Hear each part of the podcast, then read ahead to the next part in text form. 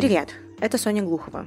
Вы слушаете подкаст «Жить не по лжи» от It's My City, независимого издания об активных горожанах, которые стараются изменить мир к лучшему. Думаю, что в последнее время вы не раз сталкивались с самоцензурой. Людей вокруг или своей собственной. В этом выпуске мы поговорили именно об этом. О цензуре, самоцензуре, о том, как одно перерастает в другое, а еще как эти понятия влияют на наше общество в целом. Разобраться во всем этом нам помогла антрополог Александра Архипова. В России ее признали иностранным агентом.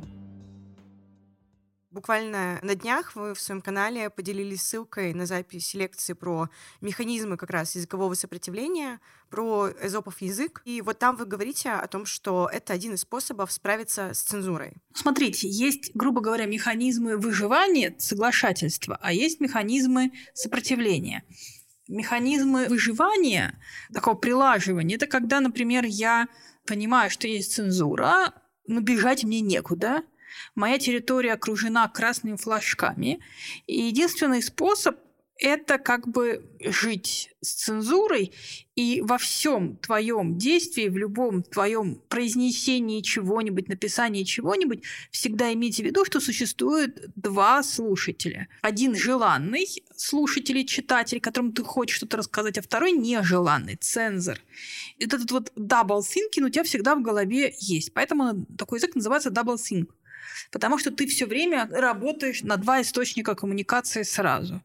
И бежать тебе еще раз некуда. И сопротивляться особенно напрямую ты не можешь. Поэтому изопов язык, он рассчитан на взлом как бы сигнала таким образом, чтобы цензор получил то, что он хочет, а желанный читатель получил ту информацию, которую надо. Это такой обман цензора. И задача изопового языка – это обмануть. То есть тут нет сопротивления как такового, это именно обманка.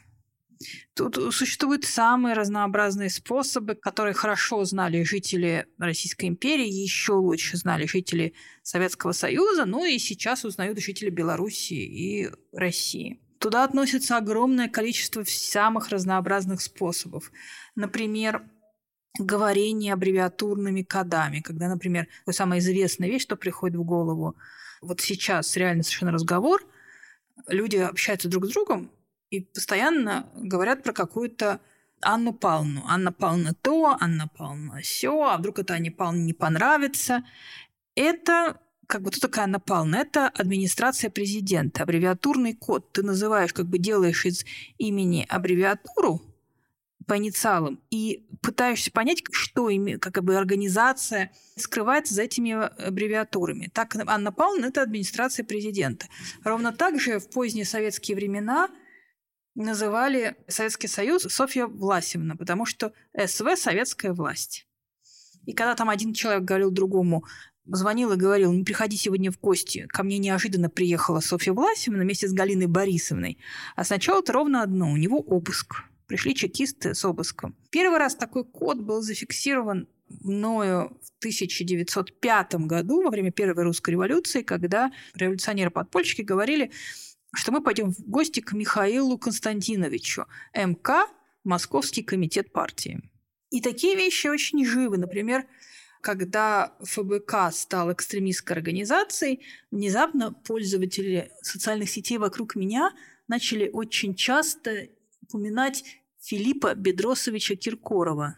Я все никак не могла понять, откуда вдруг всплыл Киркоров Филипп Бедросович, да еще, так сказать, по полному имени и отчеству. Потом, как поняла, вот это вот как бы изопов язык. Ты обманываешь цензор, ты соглашаешься с его правилами, что я не говорю вслух ФБК, потому что это грозит последствиями, или я не хочу говорить о э, администрации президента, потому что неприятно. То есть это две мотивировки разные. То есть в одном случае я не хочу, потому что за это меня накажут, а во втором я не хочу, потому что мне неприятно. Мне неприятно произносить советская власть, мне неприятно произносить администрация президента. Но как бы я соглашаюсь с требованиями и придумываю хитрый ход, чтобы это избежать. Это один способ. А второе – это именно сопротивление. Это демонстративный взлом приема.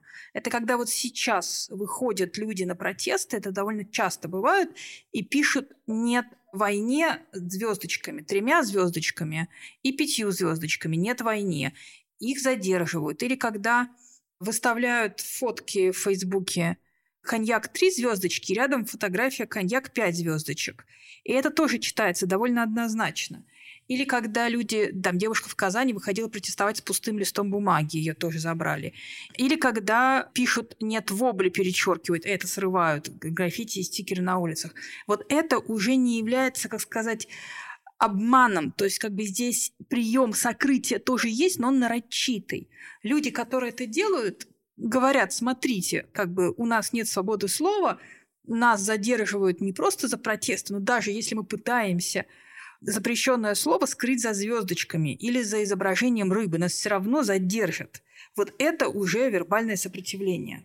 Но это уже получается такое, как акционизм ведь, да? Мне кажется, это единственная позитивная сторона вот этой цензуры, в которой мы оказались, то, что появилось много такого протестного и творчества, и такое вот, не знаю, народные вот э, мемы про вот эти звездочки и так далее. А какая есть негативная сторона этого всего, такого двоякомыслия, которое всегда ты держишь в голове у себя? Вы сейчас озвучили мысли замечательного писателя и поэта Льва Лосева, который был замечательным поэтом, написал замечательную книгу про Иосифа Бродского.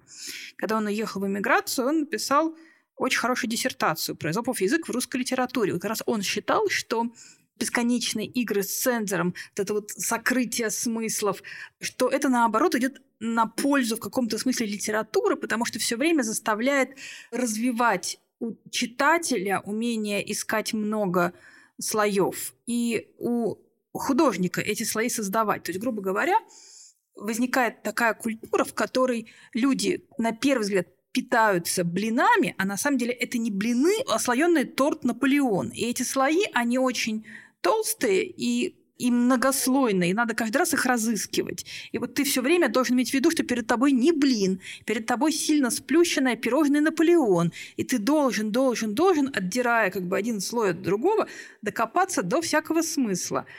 Конечно, это приводит к такой как бы гиперсемитизации, то, что я называю, когда ну, как бы возникают подозрения, и люди начинают искать смыслы там, где их, собственно говоря, нет. И начинают подозревать, что как бы это же значимо, а на самом деле это ничего не значит. Это такое важное последствие у этой игры в знаки. Как вообще на человеке отражается то, что он должен вот в голове всегда держать вот это вот э, двойное мышление, про то, что думать и про цензоры и так далее, как это отображается на его образе жизни, его речи, его действиях, или это просто остается на уровне слов только какие-то изменения? Ты не сказала бы что-то негативное или положительное последствие. Мне кажется, это как бы просто некоторое следствие. Ну, то есть мозг разбирается, он становится гораздо более способен уловить всякие нюансы смыслов, создавать послания, скрытые из внешне невинных слов. Но, с другой стороны, это вредит способности делать прямое и непосредственное послание. И так развивалась советская культура. Сейчас на эту же дорожку встает нынешняя российская. Есть замечательный роман у Гесса, называется «Игра в бисер» речь идет о некоторой такой странной стране, государстве таком тотальном, где все играют в некоторую довольно бессмысленную игру, и жизнь вся подчинена этой игре. Это как бы ты не можешь понять, в чем эта игра заключается, но это одновременно искусство и наука, и ты должен в этой игре преуспеть. Я, если бы мне надо было сказать двумя словами о ситуации в России, я бы сказал, что это игра в знаки. Мы живем в культуре, в которой мы постоянно играем в знаки. И это единственное, что остается тем гражданам, которые остались внутри России и как бы хотят как-то высказаться. Они начинают играть в знаки. Вот прямо сейчас, пока я готовилась к эфиру, в Красноярске на избирательном участке вывесили пустой такой стенд типа ватмана, на котором, наверное, собирались утром наклеить информацию про кандидатов. И местные художник-акционисты, еще несколько товарищей, они подобрались и совершили такой вот акт игры в знаки. Семиотическое партизанство. Они приклеили такую черную ленту сбоку, и получилось совершенно другое значение. РИП – выбором, то есть как бы выборы умерли. Это траурный знак выбором. Вот это вот оно, понимаете, цензоры посылают один знак, институты власти посылают один знак, а те, кто этот знак получают, они его переиначивают. И вот мы живем в этой игре в знаки, в, эти, в, эти, в, в этой игре в смыслы. Это появляется в ответ на цензуру, с которой мы сталкиваемся. А как это вообще устроено? Как вообще самоцензура может проявляться, кроме вот такой игры в знаки, кроме изобретения изопового языка? То, что сейчас я говорю, это не совсем самоцензура. Самоцензура, когда ты следуешь правилам и ничего не делаешь. Ну, как бы и классический вариант цензуры, когда вам начальник на работе говорит, Саша, ну ты же все понимаешь, Соня, ну ты же сама все понимаешь. То есть тебе вот эта вот очень российская штука, тебя не просто, тебе не пытаются напрямую запретить. Тебе напрямую никто ничего не запрещает. Но тебя приглашают как бы войти в шкуру того, кто тебе хотел бы запретить, и понять, почему он хотел бы тебя запретить, и ты должна прочувствовать, почему это запрещают, и не делать так. Вот это вот как бы есть приглашение к самоцензуре. То есть нас все время приглашают к самоцензуре. Вот здесь роман Набокова «Приглашение на казнь», а это приглашение к самоцензуре. То есть нас все время власть имущие на самых разных уровнях посылают такие сигналы, которые говорят о том, что лучше бы заняться самоцензурой. И эти приглашения, они имеют вот этот такой оттенок, что ответственность кладется на того, с кем ты разговариваешь. Ты же сама все понимаешь. То есть ты должен сам проанализировать ситуацию, сам ее понять и взять на себя ответственность за собственное молчание. Прямых случаев запрета чего-нибудь на самом деле э, меньше, грубо говоря, чем в советское время. А самоцензура очень сильно развита. А почему так? Связано это с возрастающими рисками и с тем, что у соблюдения самоцензуры есть много выгоды, а наказать за соблюдение никто не может. Ну, как бы все же все понимают, правда? У всех же есть дети, ипотека. Как только началась первое время я не чувствовала так много вот такой самоцензуры, каких-то вот изобретательных подходов к высказываниям и так далее, как появилось этим летом. Как журналистка я этим летом больше всего столкнулась с такими моментами, когда общаешься с какими-то людьми, они рассказывают тебе просто умопомрачительную историю, но когда предлагаешь сделать это под запись и как-то сделать из этого текст, материал, подкаст и так далее, то сразу идут отказы и нежелание вообще как-то общаться, вот такая вот самоцензура. То есть проявляется все со временем, и со временем становится хуже и сильнее, или это только мой эмпирический вот опыт, ничего не показывающий? Я бы сказала, что бояться стали давно, и с начала войны, и до начала войны. Это, как бы, в общем, происходит везде. Понятно, что журналисты особенно страдают, потому что как раз они являются объектом прямой цензуры, потому что им реально запрещено делать вот это, вот это, вот это, вот это. Там за это решают лицензии издательства, издания, штрафуют по статье дискредитации российской армии и прочее, прочее, прочее. Дальше как бы уже один шаг до тюрьмы. И мы знаем, сколько случаев таких было. Журналисты являются объектами прямой цензуры, и этот механизм становится точкой такого отрицательного отбора. То есть те, кто с механизмом прямой цензуры жить не согласны, они как бы стараются уйти, а остаются те, которые так или иначе развивают в себе механизмы защиты от цензуры либо полностью ей подчиняться, либо использовать какие-то вот такие хитрые тактики обмана и сопротивления. Это как-то со временем становится все больше и сильнее? Какой-то эффект более большой появляется или нет? Эффект явно совершенно накопительный. То есть это эффект просто накапливается. И как бы у нас есть условный Петр Иванович, который там всю жизнь работал в коммерсанте. И он смотрит, как вокруг него все развивается. И он чувствует, что кольцо сжимается – он чувствует на себя накопительный эффект цензуры и самоцензуры. Вокруг него все меньше и меньше людей, которые там могут что-то сказать и написать и так далее. Но бывают иногда удивительные вещи. Вот недавнее интервью директора Института изучения стран Америки и Канады. Там прямо вообще как бы все прямо сказано прямыми словами, которые Горбузова уволили. Его увольнение тоже такой очень четкий сигнал, что бывает за прямые высказывания в прессе который, в принципе, для этого-то и существует. Я не могу предсказать, куда все это пойдет. И по одной простой причине. Потому что науки социальные занимаются анализом тенденций. Мы изучаем общий тренд. Мы можем сказать, что вот как бы тренд такой. Но мы не умеем предсказывать развитие в конкретном случае, потому что мы, грубо говоря, изучаем среднее по больнице. Но вот как бы тренд такой. Как дальше это пойдет, неизвестно. Я бы сказала, что сейчас в принципе, в России такой общий тренд в СМИ что как можно меньше волновать население, меньше его тревожить, особенно перед выборами. Не должно быть никакого жесткача. И вообще как бы о войне, точнее специальной военной операции, должны забыть. И поэтому, в принципе, старая, как бы наша цензура, самоцензура, она идет в том направлении, чтобы не травмировать тяжелыми вещами. То есть вот не надо как бы ничем раздражать. Все должно быть очень nice. Я бы сказала, что гимн официальных наших цензоров, большинства наших цензоров, это звучит так. Все хорошо, прекрасная маркиза. Ну, дальше вы помните, как, бы, как развивался сюжет песни, но в реальности вот как бы российские цензоры поют каждое утро «Все хорошо, прекрасная маркиза». То есть главное, что вся страна считала, что все хорошо, прекрасная маркиза. Поэтому никакого, никаких ужасных вещей в развитии цензуры я не ожидаю.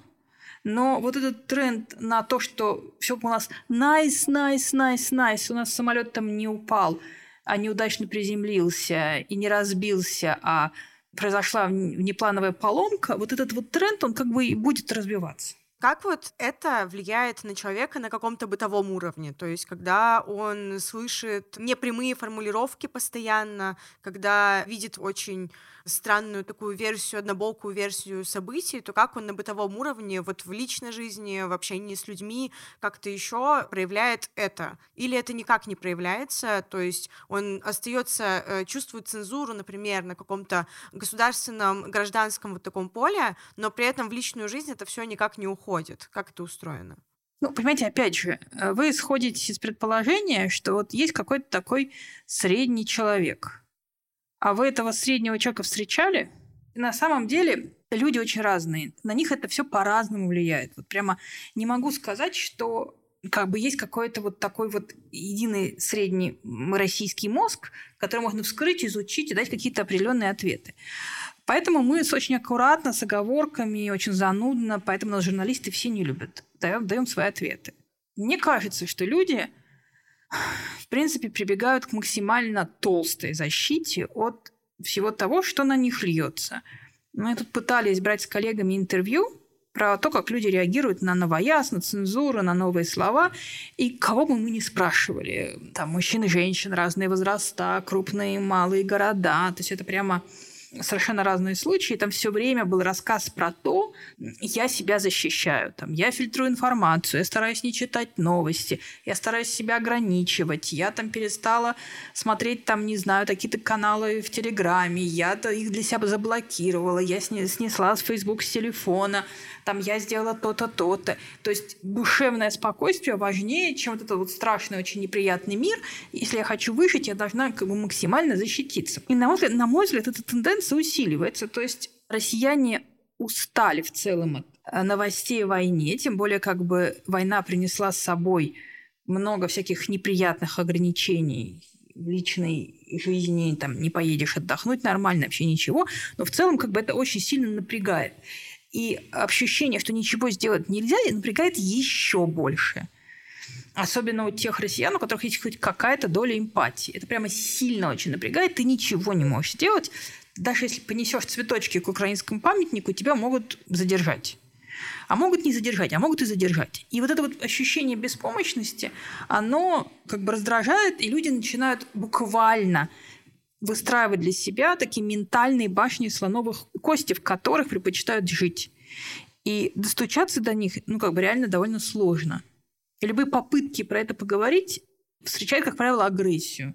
Что ты ко мне лезешь, ты там по своим Парижам разъезжаешь, не мешай, мы тут стараемся изо всех сил, а что нам бедным делать и так далее. Очень сильно, да, это понимаю. Недавно вот слушала лекцию Галины Типченко, издателя «Медуза». Она говорит про то, что вообще в целом это по всему миру идет тренд на снижение читаемости новостей. Вот э, опять же, потому что люди действительно выбирают оказаться в менее тревожном состоянии. А еще мне недавно подруга рассказывала, она едет в троллейбусе, читает «Медузу», новости про войну, и в какой-то момент чувствует, что ловит на себя взгляд э, бабушки рядом с ней сидящей, и ей становится так страшно, что она может на нее как-то настучать или что-то сделать с ней, что она выходит на остановку раньше, чем ей нужно, и просто идет домой пешком.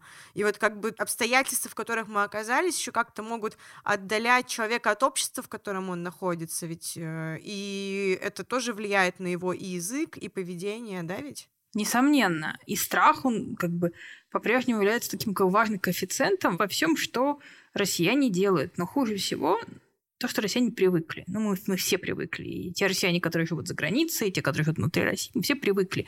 То есть война и потери, которые принесла война, не становятся коэффициентом в разговоре в любом как бы действии там повседневном. Ты читаешь «Медузу», ты выходишь на остановке раньше, не дай бог, чтобы тебя на тебя не занесли. Или там экранчик рукой загораживаешь, или еще что-нибудь делаешь. То есть самозащита и самоцензура становятся такими привычными вещами, коэффициентом твоей личной жизни, и что бы ты ни делал своей повседневности, ты все это умножаешь на этот коэффициент. И это все обесценивается, ну понятно. Ну, то есть, как бы, например, вышла какая-нибудь статья на «Медузе». Ее, например, прочитали там раньше, ну, скажем, тысяча россиян. Возьмем простую цифру. Эта статья задела россиян. Там кто-то за этой тысячи отрепостил, кто-то ее обсудил в баре с друзьями, так что все принялись ее читать. Кто-то просто возмутился, написал какой-то отзыв, кто-то лайкнул, кто-то послал в WhatsApp. То есть произошли какие-то действия. А сейчас мы все умножаем на коэффициент страха и самоцензуры. Репостить нельзя, лайкать нельзя, публиковать нельзя. Можно послать в WhatsApp, но ты же не знаешь, как на это реагируют те, кому ты послал. Коэффициент самозащиты. Ты на это все умножаешь, поэтому эффект от того, что тысячи людей прочитал статью «Медузы», резко уменьшается. А к чему это ведет? Вот кроме вот меньше становится читаемости эффективность СМИ, к чему еще это ведет? Человек начинает чувствовать себя в одиночестве. Это вообще страшный эффект пропаганды. Есть американское исследование на китайских э, пользователях интернета. 900 с хвостиком пользователей интернета пригласили к участию в эксперименте.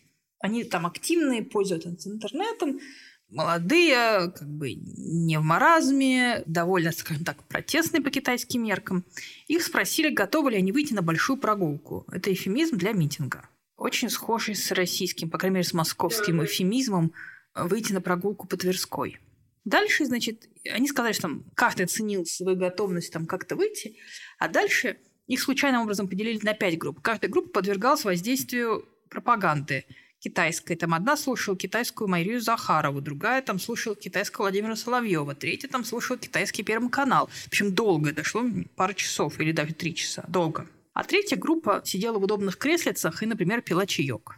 А дальше их снова всех спросили, готовы ли они выйти на площадь, то есть готовы ли выйти как бы на какие-то протестные действия, и спросили их про вот ощущения от окружающих, готовы ли они как-то протестовать.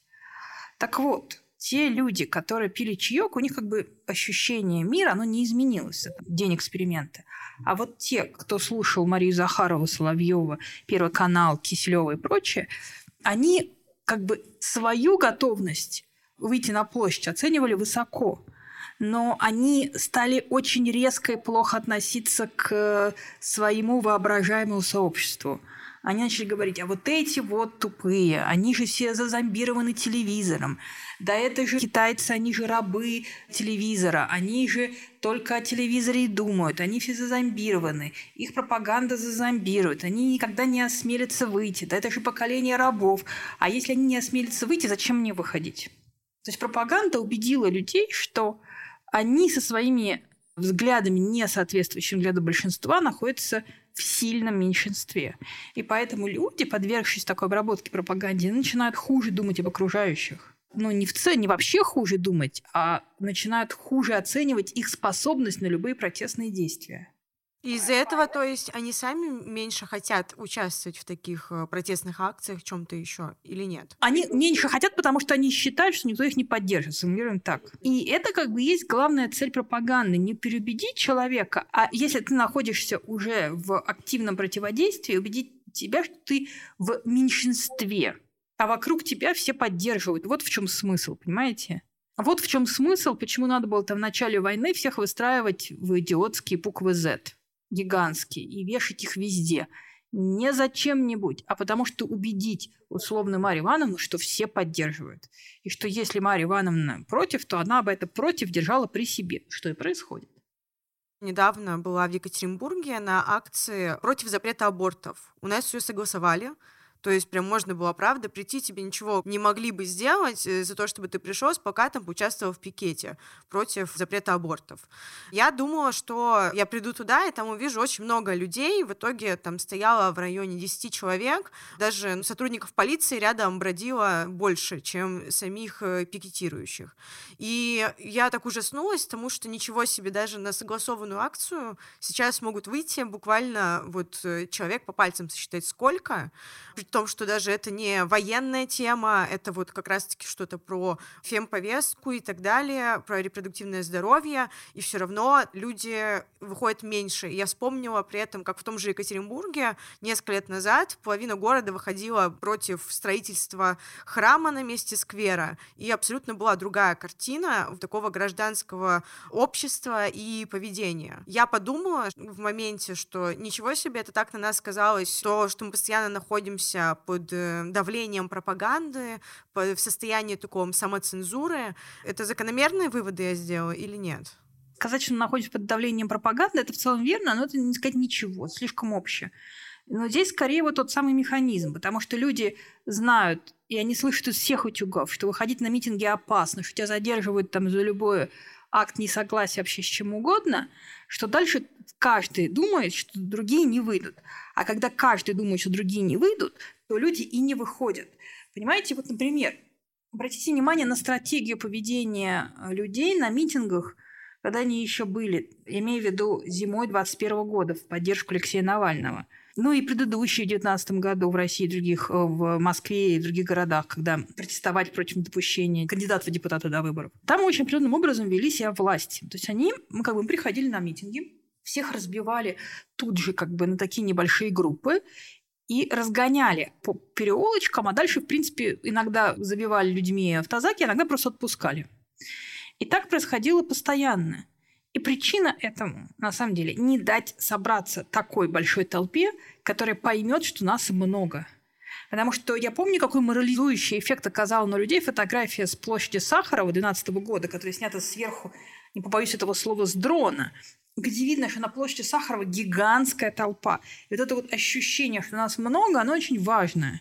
Именно по этой же причине, например, люди, которые снимают шествие бессмертного полка там по Тверской, они тоже пишут везде там нас много, вот это вот очень важно. А здесь главная задача была не допустить ощущения, что нас много. Поэтому протестующих плотной толпой полиции окружали и разбивали на маленькие квадраты, не только потому, что опасались массированного сопротивления, а ровно, чтобы убить это ощущение, что нас много. И люди просто не доходили до точек сборки. А также именно по этой причине задерживали журналистов, которые пытались снимать большими объективами хоть какую-то презентативную группу людей. Вот. И дальше начинается проблема. И ровно так, в день войны, 24 февраля 22 года, ужасно много людей поехало на площадь. И дальше, ну, например, в Москве, в Питере было чуть удачнее, в Москве было совсем плохо. И дальше все едущие прямо при выходе оказались в коридорах, коридорах из полиции. И дело не в том, что как бы туда реально согнали, по-моему, все имеющиеся силы, но главная была задача, чтобы каждый почувствовал, что он одинок. И это было вполне успешно проделано. Мой муж недавно разговаривал со своими друзьями, которые сидят в Москве, а мы с мужем писали письма заключенным. И мне кажется, это очень важное дело в нашей действительности противостоять цензуре и всему, что происходит, таким образом поддержать политзаключенных. Мы писали письма, и они их получили, кстати, чему я была очень рада. А потом мы рассказали об этом друзьям и сказали, что вот есть там база мемориала, можно писать письма, там это совершенно нормально, они приходят, они доходят. В письмо работает. Это как бы прекрасная инициатива. Можно просто по-человечески поддержать кого-нибудь. И наши друзья начали рассказывать, да нет, вы сошли с ума, это так опасно, тебя выследят по камерам, да это же значит, если ты опустишь письмо, тебя выследят, да это же безумно, что ты нас толкаешь, нас донесут. И начались какие-то совершенно безумные конспирологические теории, то есть как бы основанные на реальном страхе. Но ключевое в этом страхе – это что человек чувствует себя одиноким, и что все кругом ему враги. И на него обязательно донесут, стукнут, камеры зафиксируют. И это делает будущее очень мрачным. Поэтому проще всего сложить лапки и не делать ничего. Вы вот, например, рассказали про ваших друзей, которые, по сути, столкнулись с такой самоцензурой. Правильно, да? Да. А что вот человеку нужно делать, чтобы с этим не столкнуться? О чем помнить важно? Может быть, там, что ему, может, книжку какую-нибудь посоветуете или статью научную, что вот почитать, чтобы ты мог себя так э, заземлить и сказать, э, нет, ну-ка, держи себя в порядке, и где-то не нужно перебарщивать. Я понимаю, что этого нет однозначного ответа, мне просто очень хочется попробовать его найти. Есть прекрасная книжка такого социолога Стэнли Коина «Культура отрицания» «Culture of Denial», где, э, к сожалению, только по-английски, где он просто рассказывает, как работает вот такое вот отрицание, и как складывается целые группы людей, которые все отрицают и предпочитают все видеть в розовом цвете. И это вот то, что на самом деле как бы сейчас развивается в России, и прочитав эти книжки, ты начинаешь чувствовать, как на самом деле все происходит. Поэтому один из способов успокоиться – это почитать исследования, показывающие, что так происходило и происходит, и, к сожалению, будет происходить в разных культурах. Мы не одиноки, нет никакого специального российского мозга, который вот как бы специально дизайн, который вот такой специальный, чтобы вот так вот подвергаться самоцензуре. Нет. И для читателей русскоязычных там есть прекрасная книжка Пинкера «Лучшая в нас», очень толстая и прекрасная, в котором Стивен Пинкер, такой антрополог, лингвист, он очень хорошо показывает, как устроена эволюция культурной людей и как постепенно снижается агрессия, как постепенно вот это лучшее в нас становится эволюционным преимуществом. И несмотря на то, что происходит война, несмотря на то, что происходят страшные преступления против людей, несмотря на какой-то откат консервативный, запрет абортов, преследование ЛГБТ-сообщества и прочее, прочее, несмотря на это, очень важно прочитать книжку Пинкера, потому что на самом деле все равно цена жизни возрастает, все равно общество меняется, и все равно все будет лучше. Эволюция неостановима. Звучит очень оптимистично. Но при этом актов реально самоцензуры вокруг, как я говорила про то, что я как журналистка в последнее время чувствую прямо пик того, что люди самоцензурируются. С чем вот это может быть связано? Со страхом, с нежеланием последствий, с ощущением, что эта самоцензура одобряема, и если все вокруг самоцензурируются, то я тоже буду самоцензурируем. По сути, с этим ничего нельзя сделать. Давайте обсудим с такой точки зрения. Что является инструментом отбора? Инструментом биологического отбора является способность передать свои гены. Копировать и варьировать. Соответственно, что является инструментом культурного отбора? Насколько ты успешно соответствуешь ожиданиям общества? Если ты плохо им соответствуешь, тебя как бы выкидывает. Соответственно, если ты становишься тотально на сторону добра и говоришь прямо все как есть, а другие занимаются самоцензурой, то тебя выкинет. А если ты занимаешься самоцензурой, то как бы ты молодец. Поэтому отбор пока внутри российского общества идет в этом направлении. Мы брали там интервью с учителями, и учителя, зная, что это интервью на основаниях полной анонимности, зная, что они происходят в, в Армении, в Тбилиси, там, в Берлине, в других местах, они все равно, уже не живя в России, они называют войну войной. Потому что им так комфортнее, потому что они не хотят собеседника раздражать, они привыкли собеседника не раздражать, им так нравится. Они пытаются агрессию занизить. И они знают, что от них такого поведения ожидают. Они так и поступают. Может быть, еще поделитесь вот подобными последними исследованиями, которыми занимались по теме, связанные с этим, с новоязом или с влиянием вот цензуры, чем-то подобным? Ну, я сейчас пишу книжку «Язык и война». Даже не знаю, сколько там будет сразу нарушений Уголовного кодекса. Есть очень хорошая книжка Дартона, такого американского историка Дартона, переведенная на русский язык, которая была издана в НЛО под названием «Цензура». И про историю цензуры. Она прямо очень хороша. Она маленькая, она очень интересная. Как цензура развивалась во времена Великой Французской революции, как она создала матрицу цензуры, которая потом уже использовалась везде. Нет, я спросила именно, может быть, вот подобные исследования последние какие-то вы слышали или вы сами проводили, участвовали, вот как рассказывали про учителей, которые вот заметили у них в разговорах, как они используют спецоперацию вместо войны. Вот, может быть, что-то подобное еще можете рассказать? Что называется, ответ от двух до пяти. Лет нет срока.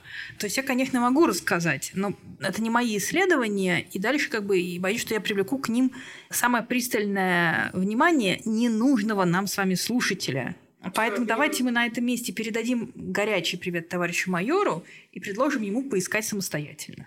Один вопрос у меня остался еще. Всем гостям подкаста мы предлагаем ответить на вопрос, что значит жить не по лжи. Подкаст называется «Жить не по лжи», и вот, в общем-то, мы пытаемся в каждом выпуске вывести такую формулу.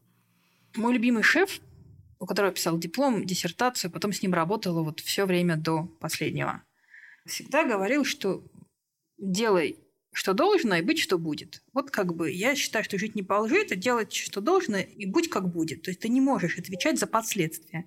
Ты никаким образом не можешь отвечать за последствия. Ты, как сказать, не волен знать и предсказывать то, что решит государство, то, что решат чиновники, то, что решит суд то, что решит, я не знаю, Бог и космос. Ты за это не ответственен, но ты ответственен за то, чему тебя научили, что входит в твоей компетентности. Вот здесь вот надо перестать лгать и делать то, что ты должен. С вами был подкаст «Жить не по лжи» от It's My City. Мы независимое издание, которое внесли в реестр заблокированных СМИ на территории России, поэтому сейчас нам как никогда нужна поддержка. Для этого вы можете подписаться на нас в соцсетях, оставить оценку и комментарий подкасту на платформе, где вы его слушаете, или отправить нам донат. Все ссылки ищите в описании выпуска.